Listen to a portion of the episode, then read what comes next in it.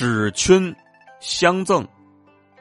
这个典故呢，最早出自《三国志》，讲的是东吴国主呢十分信任的大臣鲁肃家里原本是特别富有的，富有到怎样的程度呢？根据记载，他家里储存的粮食达到了两圈，一共呢有好几万斤。这里呢有必要说明一下“圈”这个计量单位，其实呢就是一种为了储存粮食而专门使用的容器。很像是我们常说的粮食盾。总体上看起来呢，是一种上面粗、下面细的圆柱体。如果高度够高的话，就可以储存很多的粮食。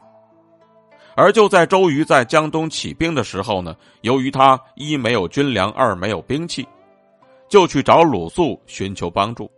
鲁肃呢，就非常大方的把其中的一圈的粮食赠给了周瑜。然后呢，又用另外一群来做担保，雇了不少人给周瑜的军队打造了五千口单刀。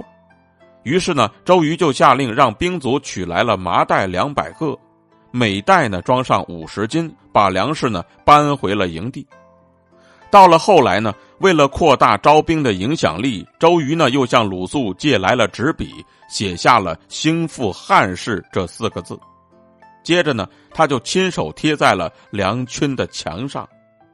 正是因为鲁肃为了支持周瑜起兵，非常大方的把两圈的粮食全都赠给了周瑜，后来呢，也就出现了“指圈相赠”这个典故。